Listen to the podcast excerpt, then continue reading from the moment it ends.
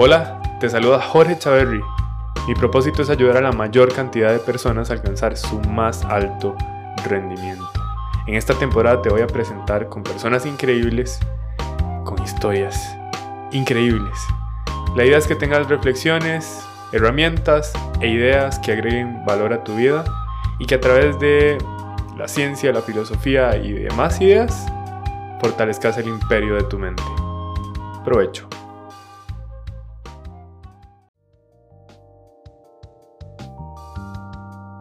Con Marisol conversé de una manera bastante interesante y relajada sobre el permiso de ser humano. Exploramos nuestras ideas y herramientas para una mejor gestión emocional y una mejor relación con nosotros mismos. Eh, me refiero a esa relación interna. Pues te deseo una plena atención y que estés presente para que saques el máximo provecho de nuestra conversación.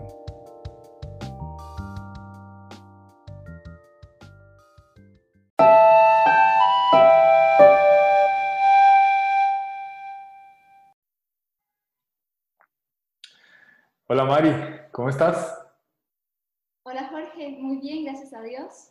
Que me, me alegro un montón. Yo también, la verdad que estoy increíble y súper emocionado de tenerte aquí como invitada. La verdad que, que, te admiro un montón, admiro mucho tu trabajo y hace rato tenemos una buena conexión, buenas conversaciones. Yo creo que hay mucho que aportarle a las personas. Creo lo mismo, Jorge, lo admiro muchísimo y me siento muy honrada poder estar hoy aquí con usted. buenísimo, buenísimo. Mari, el tema de hoy la verdad que me tiene eh, súper entusiasmado porque de alguna manera yo creo que los seres humanos debemos de apuntar a nuestro máximo potencial. Pero muchas personas en esa búsqueda del máximo potencial pueden eh, dejar de prestar atención a lo que sienten, a lo que quieren, a lo que necesitan y este, buscar afuera eso que siempre ha estado adentro. Y entonces vos me hablas mucho del permiso de ser humano. Y, y solamente ese, esa frase ya es bastante atractiva, entonces estoy muy emocionado de aprender de vos qué es el permiso de ser humano. Bueno, Jorge, el permiso de ser humano, si tuviera que resumirlo, y sé que hoy vamos como a hablar mucho de ello, ¿verdad? Es darnos permiso de sentir, darnos permiso de sentir todas las emociones sin juzgarlas, eh, sin etiquetarlas como buenas o malas, positivas o negativas, simplemente darnos permiso de sentirlas y sin dejar de lado hacerme responsable de mis actos. Una cosa es la emoción y otra es la acción. Mm, sí, total, y tiene todo el sentido del mundo. Al final de cuentas, no sé, desde mi perspectiva, y vos me dirás qué pensás al respecto. Las emociones son solamente un sistema de alerta y son parte de nuestra experiencia humana. De hecho, yo leí por ahí que, que el 95% de nuestras acciones tienen que ver con las emociones, al punto de que cuando una parte de nuestro cerebro que conecta la parte racional con la eh, emocional, si llega a ser dañada, eh, somos incapaces de tomar decisiones, o sea, no somos humanos funcionales. Entonces, ¿qué, ¿qué, tan importante es aceptar lo que estoy sintiendo? Lo que pasa es que mucha gente como que le huye, ¿verdad? No sé qué se yo sí sé que se debe. Y bueno, y tienes razón, Jorge, es importantísimo las emociones. Y a veces le oímos a las emociones porque no son placenteras. Hay algunas que no son placenteras. Hay algunas que son muy placenteras, otras no son tan placenteras. Y el ser humano por tendencia le huye como al dolor, ¿verdad? Trata de evitarlo hasta donde pueda y más bien lo que busca es como el placer. Entonces, le huimos a las emociones porque algunas no nos parecen tan placenteras. Más, eh, es interesantísimo cómo cuando yo evito una emoción displacentera, ¿verdad? Esta más bien se vuelve más intensa en mí. Y no solamente más intensa, sino que se vuelve más prolongada en el tiempo, en mi, en mi experiencia, ¿verdad? Ahora, es súper interesante, la paradoja es que cuando yo me doy permiso de sentir esas emociones, estas emociones empiezan a bajar la intensidad y tiendo como más rápido a superar la situación que me generó esa emoción. Es súper paradójico, porque, porque normalmente dice, la gente busca evitar esa sensación displacentera o dolorosa y, y lo que va haciendo es acumular, ¿verdad? Exacto, exacto. Eh, el, al nosotros no darnos permiso de sentir, eso se va como acumulando. Y es también muy interesante que pareciera que las emociones van como en un mismo canal, como si fueran por un mismo tubito. Y cuando yo, cuando viene una emoción displacentera y cuando yo trato como de bloquearla para que no me haga sufrir, para que no me haga sentir, también estoy bloqueando las emociones placenteras. Entonces, cuando yo evito sentir la emoción displacentera, ¿verdad? Que podríamos decir, ¿cuáles emociones son displacenteras? Bueno, yo no sé a quién le gusta, pero, ¿verdad? La tristeza, el enojo, la envidia, eh, ¿verdad? Son como emociones que no son tan placenteras, pero son necesarias. Y como repito, ¿verdad? Van como en un mismo canal. Cuando yo bloqueo este, este canal, cuando yo bloqueo la emoción para no sentirla o la ignoro, la dejo de lado, se vuelve más intensa pero también al mismo tiempo tiendo a bloquear las otras emociones como el placer. Ahora, es que hay tanto que hablar de las emociones. Las emociones, jo, tú puedes sentir varias emociones al mismo tiempo.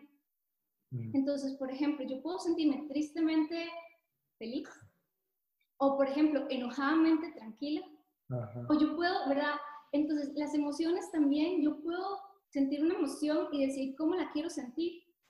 Y puedo como ir más allá de la emoción y, poner otra emoción sobre ella y darme permiso de estar enojada porque ese enojo me ayuda a poner el límite que tengo que poner. Más, ¿qué tal si estoy enojadamente tranquila? porque tengo que gritar o porque tengo que, ¿verdad? Ponerme furiosa y hablar, ¿verdad? Golpear algo. Podría tranquilamente estar molesta y, y decir lo que necesito decir de una manera que sea para mí correcta o como yo quiera vivirla, porque también eh, yo puedo decir cómo quiero vivirla. Entonces, ahora tengo que ser muy responsable de esa decisión que tomo. Pero tal vez algo que vamos a hablar un poquito más, más adelante, porque ahorita tal vez hablar de emociones es demasiado interesante y es más, y lo podemos ver en los niños. Los niños no tienen filtro. Si se sienten enojados, lo vamos a notar. Si son tristes, lo vamos a escuchar, pero bueno, se va a notar mucho. Ellos no tienen ese filtro, igual cuando están felices. Y pueden pasar de un estado emocional a otro muy rápidamente. un niño puede estar llorando, ¿verdad? Y si yo lo distraigo, puede ser que termine riendo. Y, y, el ser humano está, tiene esa capacidad de pasar de un estado a otro porque las emociones son temporales. Y como le decía, también puede estar, pueden coexistir entre ellas también. Entonces, eh, es importantísimo entender esto para también darme cuenta que los adultos vamos a tender eh, a bloquear esas emociones también porque no queremos sentir ese displacer, pero también porque a veces tratamos como de ponernos máscaras para que la gente crea que siempre estamos bien o que mm, no nos enojamos, no nos ponemos tristes, eh, para no avergonzarnos, para no sentirnos incómodos pero el precio que se paga por esa máscara es muy, muy alto. Investigaciones han demostrado que el, esa máscara tiene emocionalmente un, un, precio muy, muy alto, que nosotros, eh, ¿verdad? No estoy segura si estamos queriendo pagar o estamos conscientes de estarlo pagando. Y no solamente no sentir las emociones placenteras, sino que emocionalmente y físicamente nos vemos afectados. Total, total. Yo leí un estudio que decía que hay un efecto adverso muy, muy eh, pronunciado en las personas que creen que el estrés es negativo. O sea, que aparte de que el estrés ya está ahí, están cargando, o sea, como ya, entramos, como vos ya lo mencionaste, en el mundo de la neurosemántica, estar estresadamente estresado. Eh, eso tiene efectos fisiológicos súper, súper adversos este, a nivel cardíaco, a nivel gastrointestinal y todo. O sea, el simple hecho de etiquetar una emoción como negativa. Exacto. Eh, eh, yo creo que yo vi un estudio muy similar, si no es que es el mismo, ¿verdad? Donde se comprobó que las personas que veían el estrés como algo negativo sufrían muchísimo más que las personas que veían el estrés como algo positivo. Y, y, de hecho, hoy para el podcast estaba un poco como ansiosa, ¿verdad? Porque y yo hablábamos eh, en algún momento previo a grabar esto, como qué rica esa ansiedad, ¿verdad? Y yo, ¿verdad? Sí, sí, ¿verdad? El connotar esa ansiedad como algo positivo me llena más bien de energía, de positivismo, pero también puede decir que ansiosa, tengo miedo de hablar en público, tengo miedo de grabar esto. Entonces, esa connotación o esa, esa forma de pensar a la hora de, etiquetar una emoción o un sentimiento me ayuda a sobrellevarlo de mejor manera. O al revés, me, total. va a colaborar. Total, total. Hay un, hay un maestro de mindfulness que se llama George Mumford que decía, una mentalidad positiva no es la clave del éxito, pero una mentalidad negativa le aseguro que es la clave del fracaso. Yo lo creo también. Y es que yo, yo creo que como nosotros interpretemos la emoción, eso va a repercutir en nosotros y mucho. Y sabes algo importante también, cuando nosotros no nos damos permiso de sentir las emociones, algo que pasa es que estamos más reactivos también. Mm. No lo había dicho antes, pero ahora lo recordé, y es que cuando yo eh, no me permito sentir una emoción como la tristeza, como el enojo, tiendo a estar más reactiva porque está ahí acumulado y puedo hacerme daño yo o puedo hacerle daño a la gente que amo. Por eso es que de verdad es tan relevante que nosotros nos demos permiso de sentir y no solamente sentir, sino también lo que acabamos de hablar como una estrategia. Me doy permiso de sentirme triste, pero me doy permiso de sentirme tristemente tranquila o, o, ¿verdad? o feliz. Entonces, darme permiso de sentir la emoción, pero también hasta puedo ¿verdad? interpretar esa emoción como parte de lo que es necesario que viva y que está bien. Desde, mi perspectiva, definitivamente eh, hay que prestar atención a las emociones porque son piezas de información. O sea, las emociones nacen a partir de expectativas no cumplidas o como lo conversamos eh, previamente, necesidades no satisfechas o satisfechas. Y entonces en ese transcurrir de enfrentar a nuestra expectativa, nuestras necesidades con la realidad, buscamos estrategias para, para cumplir con ellas. Y estas estrategias pueden ser las mejores o no, pero si no le prestamos atención a las emociones, no podríamos decidirlo. ¿Cierto? Así es, así es. Eh, yo, previo a, a, esto que estamos hablando, eh, cuando nos conectamos y empezamos a hablar, te contaba sobre una situación difícil que viví en estos días o hace poco, donde alguien que amo mucho, ¿verdad? Hizo algo que me lastimó. Y entonces, eh, esa misma persona, cuando se dio cuenta que me había lastimado, me preguntaba qué podía hacer. Y definitivamente era como darse permiso de ser un ser humano, darse permiso de, de de fallar, darse permiso de sentirse triste o por haber fallado o, ¿verdad? O darse permiso, así como yo también me estaba dando permiso de también sentir la emoción de qué me hace sentir esa situación. Pero lo chida o lo bonito de esto es no quedarnos solamente en el permiso. Cuando les hablaba al principio del resumen, es también hacerme responsable de la acción. Y esto es también entonces como, bueno, me doy permiso de sentirme triste o me doy permiso de estar molesto porque me acaban de, de, de, lastimar, pero al mismo tiempo decido cómo quiero actuar ante esto. Y ahí es donde tal vez le podemos poner la segunda etiqueta a la emoción. Entonces, me doy permiso de estar triste ante esta, eh, es, esto que me generó dolor, pero tristemente tranquila o tristemente valiente o tristemente ¿verdad? Aquí es donde yo decido cómo actuar. No doy permiso de sentir emoción, pero me hago responsable de la acción. ¿Cómo quiero actuar? Total. Qué valioso es, hacerse responsable, porque a pesar de que las emociones de, de, ninguna manera se podrían controlar, o sea, básicamente si alguien está presente viéndonos o escuchándonos y, y ha escuchado por ahí la idea de que las emociones se pueden controlar, este, vaya desechando esa creencia, pero, pero hacernos responsables de ellas.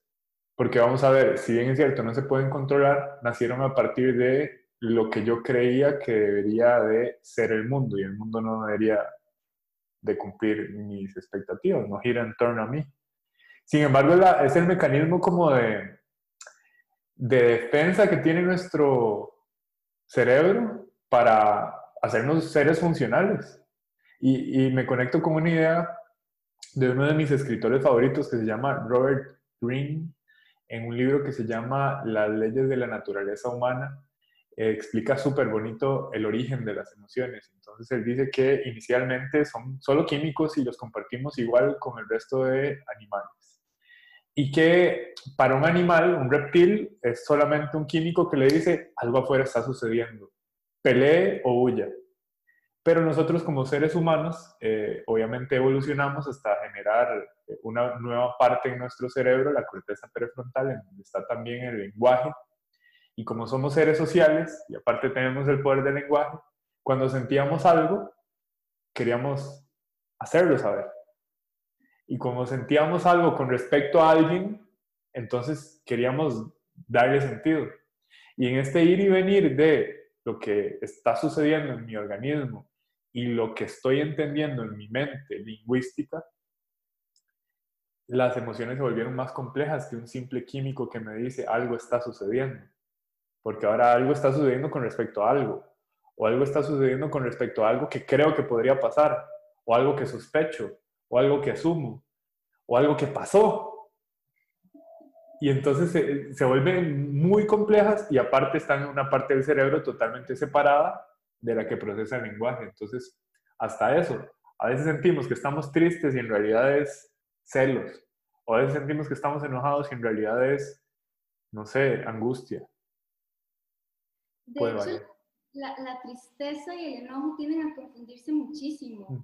A veces nos mostramos como molestos, pero realmente lo que estamos es tristes. Y entonces, ponerle nombre también a la emoción es una técnica que súper importante. Cuando yo le pongo nombre a la emoción, es más fácil que yo la pueda trabajar. Ahora, una vez un paciente me preguntaba que, cómo le ponía nombre a algo que no estaba claro, ¿verdad? Entonces, él no estaba claro si lo que sentía era enojo o tristeza, ¿verdad? Y el ideal es como, ¿verdad? Como ir un poquito más hacia adentro, cómo me siento, ¿verdad? Siento más. No importa cómo te sientas, ponle nombre. Aunque no tengas claro cuál emoción es, ¿verdad? Ponle un nombre, porque al tener una etiquetita, la puedo, es como si lo hubiera como fuera de mí. Mm. Entonces, esta es la tristeza. Entonces, y me siento con tristeza, me siento triste, ¿verdad? Y entonces busco qué necesito. Y ahí es donde venimos a suplir, ¿verdad? ¿Cuál es mi necesidad? ¿Qué, qué necesito para poder ayudar a que esta emoción eh, se libere? Porque realmente es un mensaje, como usted ya lo dijo, y entonces es como reconocerla, ¿verdad? Es poder verla, reconocerla y poder hasta vuelvo a repetir, etiquetarla para poder entonces eh, hasta preguntar qué necesita o qué necesito para poder liberarla y es que se haga como más, salir de esto más rápido. Total, total. Yo creo que esa es una de las herramientas más valiosas que he descubierto personalmente, de, de, satisfacer de alguna manera la necesidad de comunicación conmigo mismo y con los demás a partir de reconocer lo que estoy sintiendo y ponerle nombre, ponerle esa etiqueta. Eh, de alguna manera nos hace responsables. Esto es maravilloso, aprender a, hacernos responsables de cómo nos queremos sentir, de cómo queremos vivir. Eh, yo, yo creo definitivamente que, que algo que comparto con Jorge y creo definitivamente es que yo solo tengo, yo solo puedo controlar dos cosas, que son mi forma de pensar y mi forma de actuar. Ahí es donde las emociones no están bajo mi control, pero yo puedo decidir cómo quiero interpretar la situación y así poder modificar la emoción. Y también aún que me doy permiso de sentirme triste porque me acaba, me acaba de hacer lo que me dolió y me doy permiso, aunque sea una, una emoción displacentera, me doy permiso de sentirla, más cómo decido actuar, ¿verdad? Entonces, aquí aplicaría esto. Yo decido cómo interpreto la situación y yo decido cómo, decir, cómo, la, cómo la voy a vivir o cómo voy a actuar ante ella. Mm. Y, y esto es lo que nos da ese poder para nosotros poder accionar y dejar de ser víctimas y empezar a volvernos los dueños de nuestras vidas, o yo les llamo como los que escriben la historia o el guionista de la historia. Yo soy la que digo, eh, mm, no me gusta cómo está terminando esta historia, vamos a cambiarla. Y yo soy la que dirijo la historia, yo digo quiénes participan en la historia, eh, qué tono de música quiero que haya en la historia, ¿verdad? Yo elijo cómo quiero vivirla. Hay cosas que yo no puedo cambiar, pero en su mayoría yo puedo decidir cómo quiero interpretarla y yo puedo decidir cómo quiero vivirlo. Y eso tiende a cambiar toda la historia. Total, qué valioso. Eh, sí, porque si nos hacemos responsables definitivamente, y ahora que mencionabas, yo amo la música. Eh, y, y claro, hasta ponerle música a las experiencias cambia la experiencia. Es que definitivamente cuando nos volvemos responsables podemos cambiar la forma en que vemos el mundo y de repente el mundo cambia, como dicen por ahí. Creo que es Mario Alonso Puig el que, que se lo leí. Este, que, que chiva. Y, y, y, al final de cuentas, vamos a ver, voy a, voy a compartir con vos una idea y, y me encantaría saber tu opinión. Expectativa versus realidad, necesidades satisfechas o no satisfechas nos generan una sensación fisiológica. Esta sensación fisiológica puede ser, eh, como bien lo dijiste, placentera o displacentera. ¿Cuánto dure? Por ahí dicen que máximo 90 segundos si le presto atención. Si le presto atención y me vuelvo responsable. Pero evitamos eso, porque bueno, desde pequeños nos enseñaron a que, eh, por ejemplo, eh, por, dicha ya actualmente eh, se está eliminando esta creencia, pero los hombres no lloran, o llorar es de débiles. Usted tiene que ser una persona fuerte. ¿Y qué significa eso? Y esto último se lo he escuchado más a mujeres que a hombres últimamente. Usted tiene que demostrar que es una persona fuerte. Y entonces en este ir y venir de ideas totalmente subjetivas, empezamos a confundir eh, la, la, la, realidad y ese permiso del que vos hablas de ser humano. Mira, que cuando, eh, cuando me especialicé en psicología positiva, que es el estudio científico de la felicidad o del bienestar, una de las cosas que más me impactó es que ellos están súper claros que la gente más feliz no siempre está sonriendo, no siempre está alegre, ¿verdad? Y esto del permiso de ser humano es parte de la psicología positiva, ¿verdad? Donde te dice que también es válido sentirse triste, que la vida en general, ¿verdad? Va a tener un vaivén de momentos felices y momentos, ¿verdad? Momentos tristes o momentos donde me siento frustración, donde siento frustración y que eso es parte de la vida y que está bien, ¿verdad? Y está bien ser valiente, eso es maravilloso, está bien, pero no podemos ser siempre valientes, así como no podemos ser siempre felices o alegres o verdad.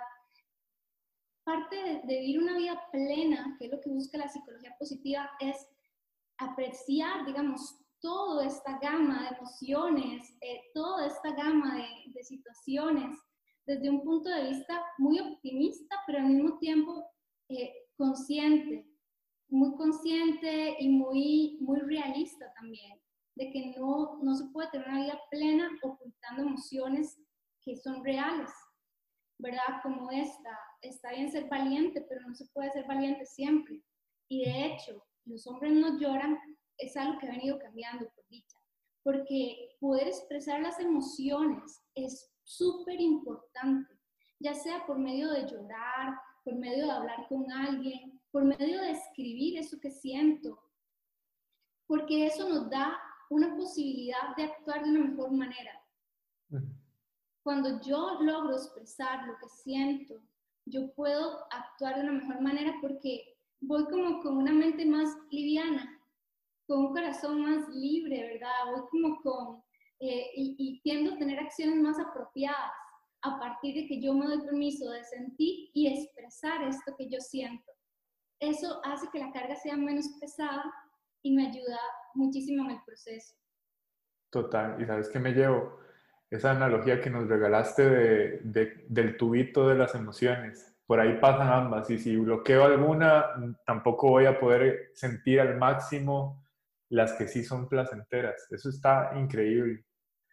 Hay una frase que dice que el dolor es parte de la vida, pero el sufrimiento es una opción.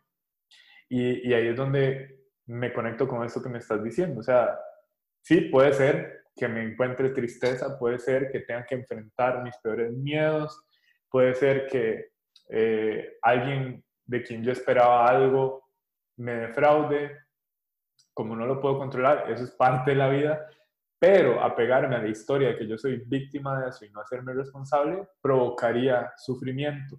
Y ahí es donde entra en juego esto de lo que estamos hablando, de, de tampoco se trata de andar por el mundo, eh, yo le puse esta etiqueta, con positivismo tóxico, que es todo es felicidad, todo está positivo, todo está bien, porque mentira. Pero, pero sí puedo hacerme responsable y elegir la actitud con que voy a, a enfrentar la situación y sobre todo dándome permiso de sentir lo que estoy sintiendo. Sí, yo algo que también he venido aplicando es darme permiso de, por ejemplo, a veces ir más como hacia adentro, preguntándome qué siento y qué necesito y a partir de ahí ir actuando. Ahora me doy más permiso como de cuando me siento triste, de tener un poco mi agenda, eh, ser noble conmigo misma. Y es interesantísimo porque cuando soy noble conmigo misma, tiendo a ser más noble con las otras personas y tiendo a extender más permisos a las otras personas también. Porque eh, cuando yo me doy cuenta que soy un ser humano, que siento, que me equivoco, que cometo errores, y cuando otra persona lo hace también, para mí es más fácil perdonarlo, extender, e, ese permiso, eh, y hasta conectarme un poco más con los demás, es más, me vuelve más empática, me conecto más con que el otro también tiene derecho a, sentirse cansado o triste o de tener su agenda por, una ocasión, no, siempre. Y de hecho, algo importante es que nosotros no vivimos en el permiso de ser humano, ¿verdad? El permiso de ser humano muchas veces es algo que yo voy a sacar en algún momento para poder darme permiso de sentir la emoción, ¿verdad? Pero a veces a veces tengo que actuar y dejar de lado un momentito el permiso y volver otra vez a sacarlo cuando lo necesite. Es algo con lo que yo puedo jugar, es un término o una técnica que yo puedo utilizar. Entonces, yo me doy permiso de sentir todas las emociones, pero hay momentos donde tengo que actuar de alguna manera y, y lo puedo tal vez hasta dejar un poco de lado temporalmente porque tengo que volver a reconectarme para poder actuar pero después otra vez vuelvo a reconectar para poder ver cómo me siento, qué puedo hacer con esto que está pasando de la mejor manera. Claro, y, ahí es donde viene la importancia de, nuestro poder humano también, de ser racionales. Eh, y de hecho esta herramienta, desde mi punto de vista, es utilizar ese máximo potencial humano racional, porque no es solamente sentir por sentir y creerme la historia que me estoy contando, sino sentir, cuestionar, etiquetar, reconocer, hacerme responsable. Es todo un proceso cognitivo que se va dando y eso, y eso me encanta porque cuando, cuando yo le digo a la gente que yo tiendo a ser muy racional eh, y, y, la verdad que le he encontrado funcionalidad a esto, tienden a devolverme ideas como estas. Ah, sí, es que es lo mejor de si algo le está pasando a uno, y uno puede decir, no es para tanto y se mueve. O no, no, no me voy a enojar, en realidad eh, no pasó nada. Y eso es obviar la experiencia humana. Y eso para mí no es ser racional, es simplemente evitar el dolor. Cuando soy racional, le presto atención a eso y lo empiezo a cuestionar. Y empiezo a encontrar la raíz del asunto.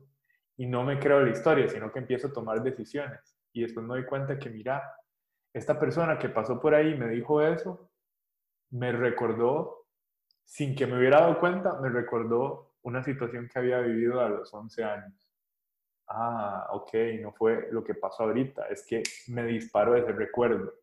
y ya lo sé y eso me da poder. Es más, desde la racionalidad, yo me doy permiso de sentir la emoción.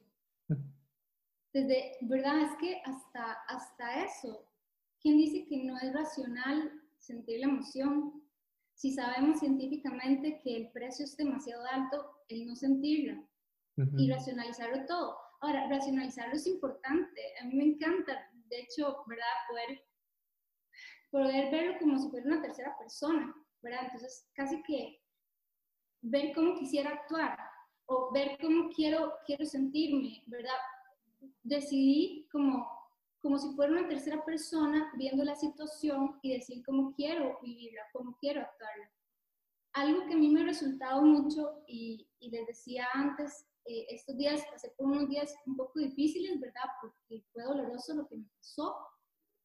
Pero lo que me di permiso fue como de sacar un journal y empezar a escribir con lujo de detalles lo que me estaba pasando, cómo me sentía, ¿verdad?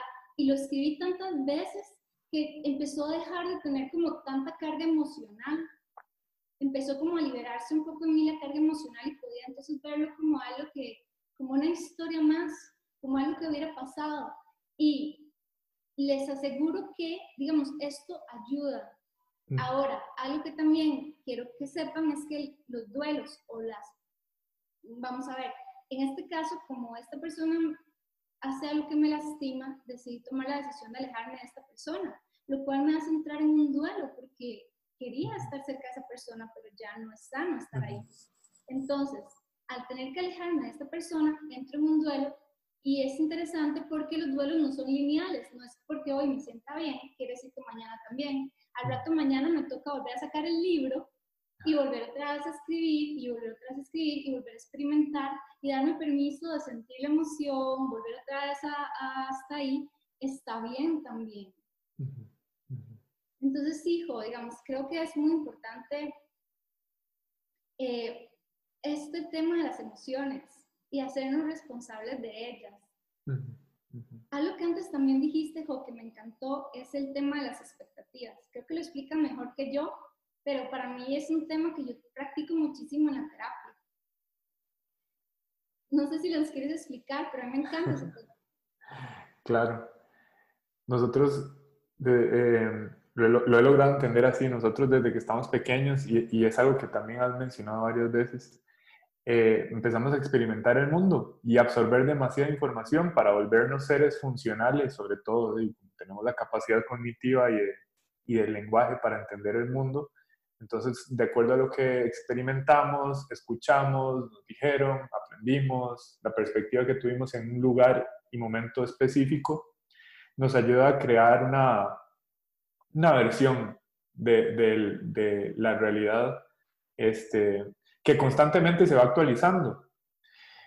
Lo que pasa es que cuando nuestro cerebro asume esto como la verdad, empieza a enfrentar esta, este mapa, esta idea de nuestra mente, que solamente existe en nuestra mente, con eh, lo que sucede en el mundo exterior. Y ahí es donde empezamos a tener ese dolor de, ah, mira, yo quería que fuera así. Me hubiera encantado que lo hubiera hecho diferente. Yo esperaba esto de esta persona. Si yo hago esto, yo espero que suceda esto. Y cuando no sucede, ¡boom!, el dolor. Entonces, la ciencia lo que nos ha dicho es que la, las emociones son piezas de información que están constantemente siendo actualizadas. Sí, nos damos permiso. Porque, o sea, vamos a ver, probablemente se vayan a actualizar no de la mejor manera y por ahí encontramos a personas que en medio de momentos de crisis o en medio de situaciones adversas eh, tienden a estados eh, de bajos recursos, porque nos han dado el permiso de enfrentar ese dolor y actualizar de manera consciente la emoción. ¿Qué te parece? Me encanta, me encanta. Yo, yo eh, algo que, que, en este tema me encanta es el tema, digamos, de que mi expectativa versus mi realidad, ¿verdad? Es lo que muchas veces me genera dolor por ejemplo, si tengo una expectativa alta y mi realidad no es tan alta, eso tiende a generarme eh, enojo, tristeza, dolor. Y eso creo que en algún momento, eh, en uno de sus cursos, que por cierto está buenísimo, hackeando la mente, ¿así es que se llama? Hackeando tu cerebro, mente y emociones. Tu cerebro, mente y emociones, ¿verdad? Jorge habla sobre esto y a mí me encanta, porque entonces igual, digamos, si mi expectativa de algo no era muy, muy elevada y la realidad es más elevada, tiendo a sentirme emocionalmente muy eh, emocionada, no, esperaba esto. Eh, entonces, también eso tiene algo que ver con las emociones, con cómo interpretamos el mundo, cómo, qué estamos esperando, eh, sin dejar el, ¿verdad? el optimismo de lado, pero sí a veces nuestras expectativas son irracionales, aún hacia una pareja. Mi expectativa es que sea de esta manera, ¿verdad? Y esta y esta, o mi mamá debería ser de esta manera, esta, esta, esta, o, ¿verdad? Eh, tal cosa, y no lo es, y entonces me frustro. A veces tenemos que darle permiso también a las personas de ser personas, de, ¿verdad? Y darme permiso a mí misma como de no, bueno, vamos a ver, ser optimista, pero no estar esperando tanto de la gente, sino que darme el permiso de estar curiosamente atenta a las cosas buenas que trae, ¿verdad? Tanto las situaciones como las personas, eh, ¿verdad? A mí me encanta estar en, en, en el estado, digamos, de, de curiosidad, que creo que es algo que compartimos, y también algo que me encanta es tener como esa mente como de aprendiz constante y como de niña esperando a ver qué va a suceder, y generalmente me sorprendo mucho, me sorprendo mucho las cosas lindas que están pasando, eh, de las cosas buenas que pasan a mi alrededor, de, eh, de todo en general. Tal Ben Shahar, que es mi, eh, mi mentor en psicología positiva, dice que nosotros podemos ser buscadores de beneficios. Y cuando habla de ser buscadores de beneficios, está hablando como ver, ver en todo el beneficio que hay. Y eso entonces nos hace como desenfocarnos, ¿verdad? De, de lo que no, está, no nos gusta o, o, que, está, que está pasando, que no nos es tan placentero y enfocarnos en lo que nos gusta o es más placentero. Entonces, estar buscando siempre ese beneficio nos puede ayudar también a tener una óptica un poco más positiva y optimista.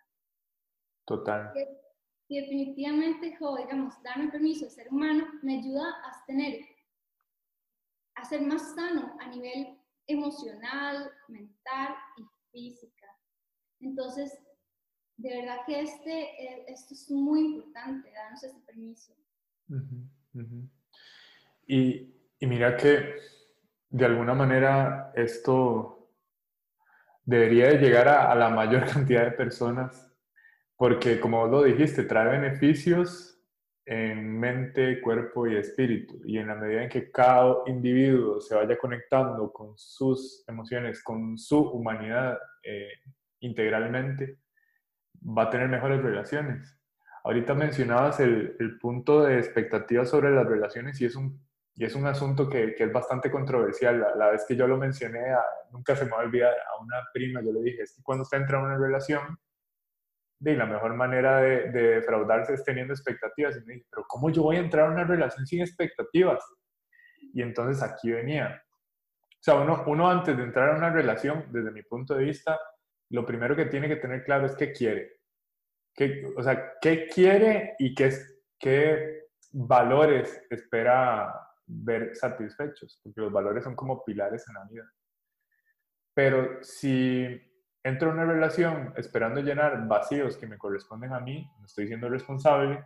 Si entro en una relación esperando hacer cosas siendo correspondidas de una manera específica, como yo lo tengo en mi cabeza, como diría Epicteto, es una muy buena manera de volverme títere de los externos, de las cosas que no puedo controlar. Entonces, ¿qué sucede en una relación? Que puede estar en constante actualización a partir de hacerme responsable, externar lo que siento, pienso, necesito, y sin esperar nada, capaz que la persona eh, se dispone a hacer un acuerdo. Pero si yo espero que todo sea como está en mi cabeza, voy a entrar en caos. Así es. El, el otro día también escuchaba sobre que el ideal, ¿verdad? Que nosotros tenemos y podemos hablar de pareja, podemos hablar de un montón de otras cosas y, y no estamos dejando de hablar de emociones, porque el ideal, cuando yo tengo un ideal de algo, por lo general, no es real. Una cosa es realidad, otra es ideal. Y entonces, ese ideal hace que yo no pueda disfrutar lo real. Y entonces, cuando yo tengo un ideal, no, no, pasa nada si tenemos un ideal, pero no lo podemos comparar con lo real, porque no, uno no, es, no calza con el otro.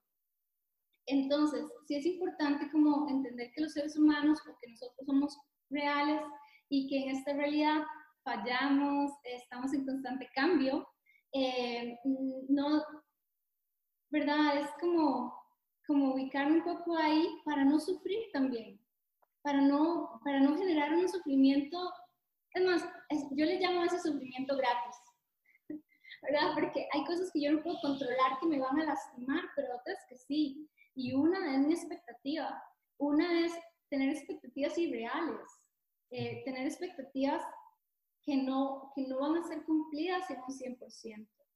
Entonces sí es como jugar un poco con esto. Eh, no está mal soñar, no está mal tener ideales, pero cuando hablamos de otra persona, todavía creo que aquí es donde hay que tener más cuidado porque las personas eh, son reales, no ideales. Me encanta eso. Decía Séneca que la riqueza no es tenerlo todo, sino no necesitar. Y esto aplica no solamente para cosas materiales, sino para, de manera general, de nuevo, volvernos responsables y, y maravillarnos con lo que nos ofrezca el mundo. O sea, entre más nos apeguemos a los ideales, entre más queramos controlarlo todo, más vamos a sufrir. Y el dolor, si es parte de la vida, el sufrimiento, ya lo dijiste vos, es gratis. Eh, personalmente he encontrado un beneficio gigante en, permitirme andar por el mundo desde la mirada de aprendiz. Como lo dijiste, es algo que, compartimos y, ser curioso, o sea, dejarme sorprender, fluir. Tengo una esposa que me ha enseñado mucho de esto, de fluir. Eh, y, y, y, me ha dado permiso de, de en la medida de, de, todo lo que sea posible, mientras yo sea consciente, maravillarme de lo que ofrezca la relación y ella eh, como tal. Y, y, es una de las cosas más chivas que, que puedo experimentar. sí, me parece lindísimo. Yo, yo el otro día estaba pensando en que independientemente de que yo me dé permiso sentir las emociones y vivirlas, o que decida, eh, ¿verdad?, bloquearlas o refrenarlas, lo tengo que aprender a hacer conscientemente, ¿verdad? Eh, conscientemente darme el permiso de sentir las emociones y, o conscientemente darme el permiso de no sentirlas. Conscientemente darme el permiso de estar con esta mente de aprendiz y, y ser un buscador de beneficios o de dejar fluir pero también conscientemente a veces decir, eh, no, las cosas ¿verdad? necesitan un poco más de estructura y, y jugar. Yo hablo muchísimo de jugar, jugar mucho, digamos, ver qué funciona, qué no, eh, hasta dónde la estructura, hasta dónde el fluir, hasta dónde me permito la emoción, hasta dónde no. Y experimentar, pero siempre lo más consciente que pueda, para poder, digamos, como vivir la experiencia y poder hasta evaluarla hasta dónde me sirve y hasta dónde no me sirve, hasta dónde me es útil o hasta dónde me es más bien inútil. Total. Y así como la vida. ¿Verdad? Y yo creo que sí, es como alcanzamos algo más grande que lo que nos venden, que es felicidad. Eh, alcanzamos lo que es, eh, lo que buscaban la mayoría de corrientes filosóficas y espirituales, que es la quietud la armonía, ataraxia decían los griegos o nirvana decían los budistas, este, la quietud, ese, ese, esa sensación de tranquilidad ante todo y pase lo que pase.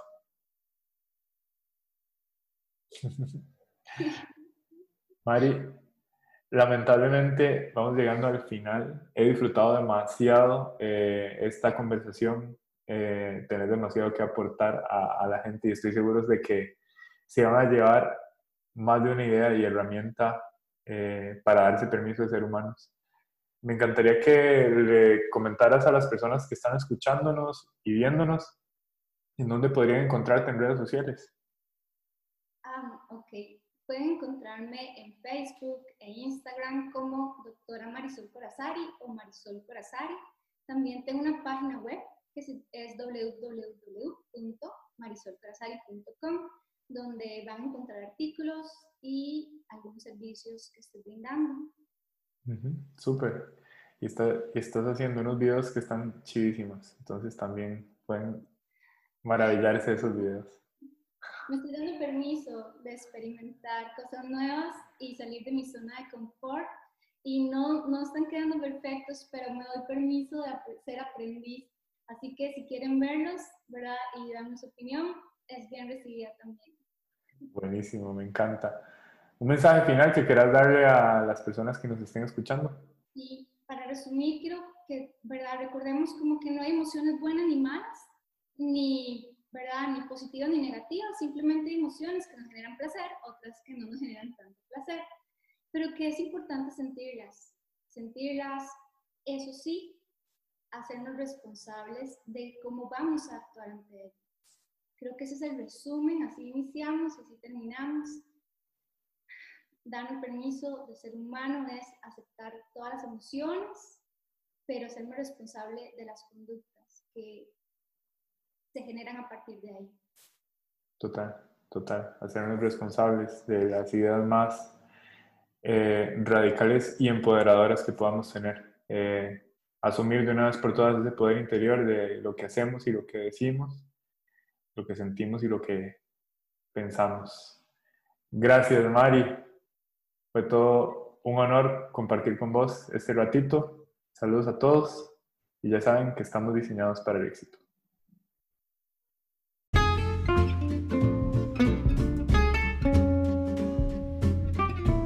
Estuvo increíble, ¿verdad? Retador, inspirador, disruptivo.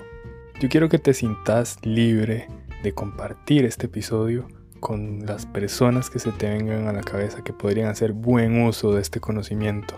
Gracias por ser parte de mi propósito. Sabes que estamos diseñados para el éxito.